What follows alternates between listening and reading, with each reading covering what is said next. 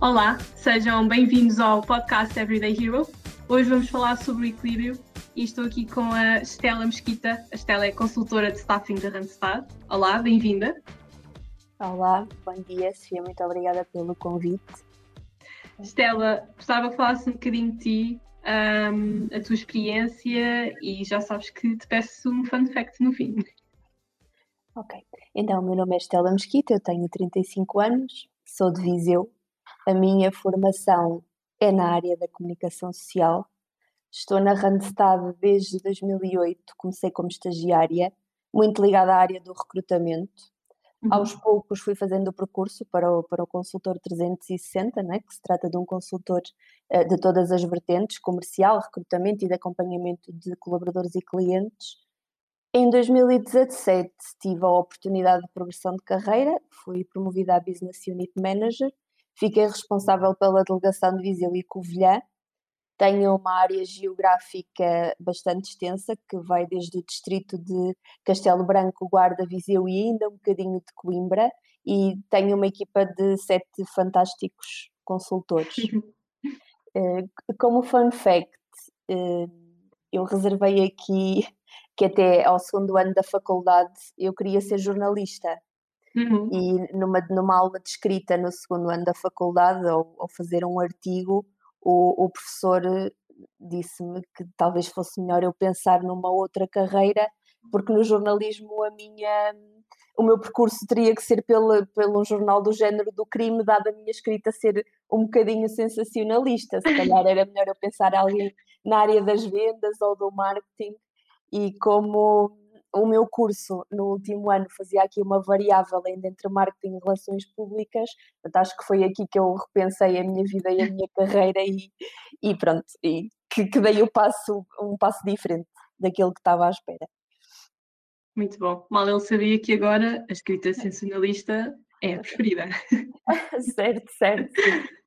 No entanto, acho que continua a não ser a preferida do, dos professores, não é? Que colecionam as, as cadeiras da área do jornalismo.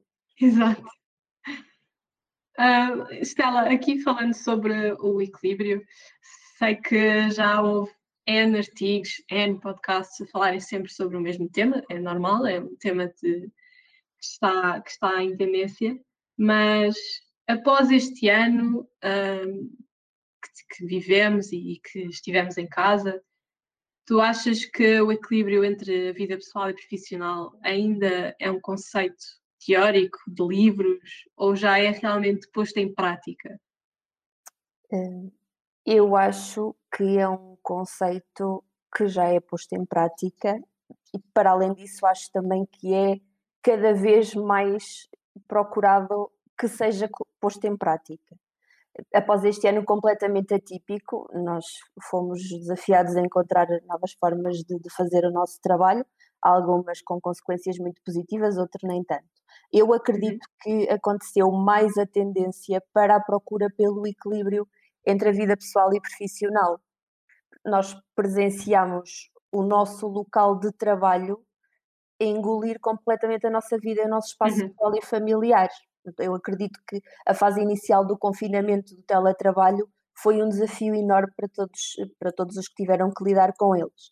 Uhum. Isto porque até ao momento o grande desafio era a separação do tempo, do tempo que eu dedico à minha vida pessoal e à minha vida profissional, e até aqui nós tivemos que lidar, a partir daqui nós tivemos que lidar também com a separação do espaço, de, do espaço reservado para a vida pessoal e para a vida profissional. Foi uh, acredito que tenha sido o maior desafio. Uh, uhum. Acredito que a capacidade de gestão e de definição de prioridades tenha, tenha sido a mais-valia que, que, que, encontramos para, para lidar com, com esta situação. Uhum. Acredito também que uma coisa que já estava a acontecer com a tecnologia, que era o facto de nós podermos estar uh, contactáveis a partir de qualquer lado, a partir de qualquer local, responder a um e-mail ou atender um telefonema de, um, de, de alguém do âmbito profissional. Uhum. Com este, o teletrabalho e a pandemia, aconteceu uma coisa mais que é, acabou por ser a mistura. Não, e nós presenciamos uma não a uma separação, mas uma mistura do que é que é o nosso eu pessoal e o que é que é o nosso eu profissional, porque no fundo nós também somos, somos a mesma pessoa.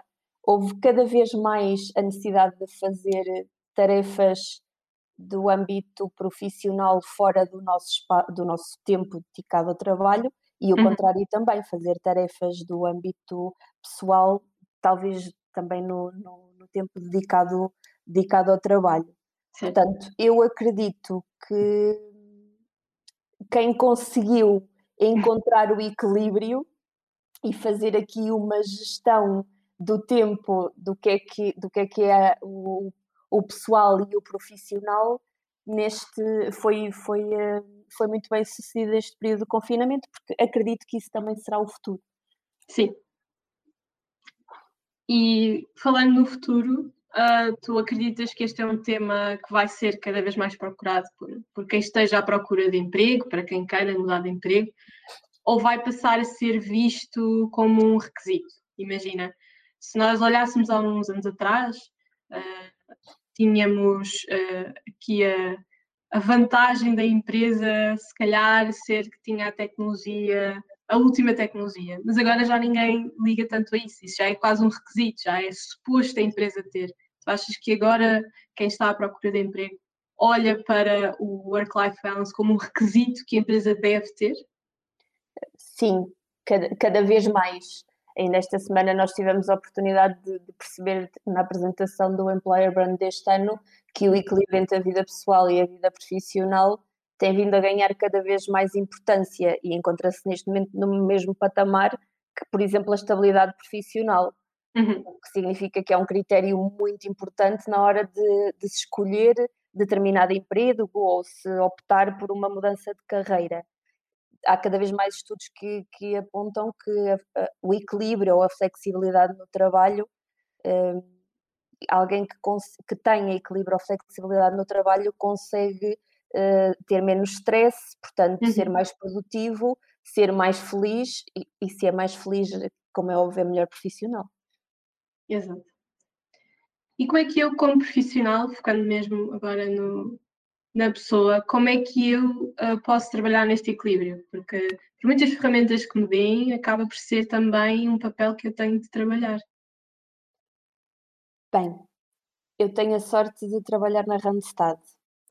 e, e, na Randstad uh, o, e a Randstad promover o equilíbrio e a flexibilidade laboral de ser efetivamente uma realidade eu sei o que é que é esperado de mim, tenho a liberdade necessária para definir como é que quero fazer o meu trabalho, portanto, uhum. a, a, partir daqui a gestão é muito mais, mais fácil. Acredito que o, o domesticarmos-nos, o conseguir dividirmos as atenções uh, na medida em que, os sentir, que as sentirmos necessárias, claro, não estabelecendo horários rígidos, mas objetivos para que não haja aqui nenhuma falha em, em nenhum dos lados. Eu acredito que tendencialmente é necessário um maior esforço para nós dedicarmos mais tempo ao pessoal do que ao profissional, mas é uma questão de mudança de, de mentalidade uhum. e termos a capacidade de perceber que, que nós nem, nem, somos todos iguais, não uhum. precisamos todos do mesmo tempo dedicado ao pessoal e ao profissional para nos sentirmos satisfeitos com isso, hum, mas o importante é procurarmos que nos sintamos satisfeitos com o tempo que dedicamos a cada, uma, a cada um dos foros, ao pessoal e ao profissional. E devo ser eu, uh, lá está, eu como profissional, uh, a definir esta separação de tempo, ou deve ser a empresa também a, a pôr aqui alguns limites que ajudem, limites no sentido de ajudar a pessoa a sentir-se confortável a definir o seu próprio tempo? Penso que devem ser ambos. Deve, deve começar por nós. Nós devemos começar por definir quais são as nossas prioridades, segundo aquilo que, que, que me faz mais feliz. Uhum.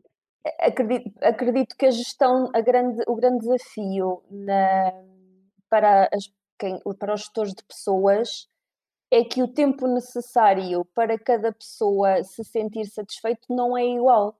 Claro. Ou seja, eu, há pessoas que se sentem satisfeitas com, com, mais tempo, há pessoas que se sentem satisfeitas com menos tempo, depende daquilo que, que é o objetivo e que as faz mais felizes. Acredito que a empresa uh, deve assegurar-nos aqui um, o backup necessário para que consigamos efetivamente ter esse equilíbrio e que não uhum. sintamos na nossa, nas nossas costas o peso de ter que estar disponível 24 horas Sim. por dia mas, mas lá está. Uh, acho que o grande desafio é que isso depende mesmo de pessoas para pessoas e há pessoas que se sentem satisfeitas efetivamente com sentir esse peso, com sentir que, que a, a empresa não trabalha sem eles, mas acho que o trabalho, sim, a parte importante que a empresa tem aqui é assegurar que aquela pessoa uh, consegue definir qual é que são os, os seus limites. Uhum. E, e, falando de limites, tu achas que, por exemplo, o horário, e quando eu digo horário, tanto pode ser fixo como, como o caso dos turnos, achas que é uma barreira ao equilíbrio? Isto porque nós vemos, aliás, eh, ontem saiu uma notícia da PwC que ia passar a dar as tardes aos trabalhadores, mas na verdade isso acaba por definir o horário das pessoas, acaba por definir que devem trabalhar de manhã. Achas que isso acaba por ser uma barreira? Eu acho que pode ser uma barreira, mas devemos trabalhar para que assim não seja. Nós, uhum. Na nossa realidade, vou falar da minha em particular, que tenho que lidar com clientes, que tenho que lidar com candidatos e que as interações têm que acontecer dentro de determinado espaço de tempo. Uhum. Não, não é adequado contactar um cliente às nove da noite. Portanto, devemos, acredito que devemos planear o nosso dia de forma a que uh, seja reservado tempo para as interações que têm que acontecer em determinados horários, uhum. e isso tem que fazer parte do nosso planeamento quando já pensamos, eu vou fazer hoje, esta é a minha parte profissional, esta é a minha parte pessoal, o que não impossibilita que depois possa existir alguma flexibilidade em dias eh, ou em outros dias ou em horários em que não acontecem essas interações. Sim, pode, uhum. ser, um, pode ser uma barreira, mas devemos planear a nossa vida profissional para que, para que assim não seja, se tivermos Sim. efetivamente que ter um horário definido. Uhum. Acaba por ser tudo uma questão de planeamento. Sim, sim, sem dúvida. E é um conselho que tenhas, uh, e aqui como, como pergunta final, para quem queira começar a tomar mais controle, mais equilíbrio entre a vida pessoal e profissional? Bem, nós devemos começar por pensar que somos um só, não é? Uhum. Que somos um, não, não, existe um eu pessoal e profissional, como, como a gente já, já tinha dito, e que somos uma pessoa só e que devemos uh, optar sempre por aquilo que nos traz maior satisfação. E aqui procurar o equilíbrio para, para, o, para o alcançar um, um bom planeamento, sem dúvida, é essencial. Focarmos-nos no que é que no que é que planeamos, tomar momentos na agenda tanto para para a agenda profissional como para a agenda pessoal, uhum. se, se, essa for a nossa intenção, e acima de tudo haver aqui um bocadinho de, de, flexibilidade, não, não fazermos drama se a agenda não correu conforme, conforme foi planeado, não, não correu hoje, poderá correr outro dia, não tentar erguer aqui uma barreira ou uma parede entre o pessoal e o profissional, encaixarmos em, nos dois momentos como parte de um todo e desde que no final nós nos, nos sentamos satisfeitos com, com o resultado, desde que sejamos felizes, está tudo bem. Ótimo, e acho que acabamos numa nota positiva, apesar de ser um tema que acaba por dar trabalho para quem ainda precisa definir o equilíbrio. No fim, acaba por ser uma experiência positiva para qualquer profissional. Sim, sim, sem dúvida. Acho que no fundo não há receitas mágicas, poções mágicas para o equilíbrio é aceitarmos, definir o que é que queremos para a nossa vida e, uhum. e, e trabalhar para atingir aqui a, a, felicidade, não é? A satisfação pessoal. Muito bem. Estela, obrigada por ter estado comigo neste bocadinho a falar sobre equilíbrio. Obrigada, obrigada eu, Sofia, pelo convite. Obrigada também a todos os que nos ouvem. Voltamos na próxima semana e já sabem que nos podem seguir nas redes sociais do Facebook, LinkedIn e Instagram. Obrigada.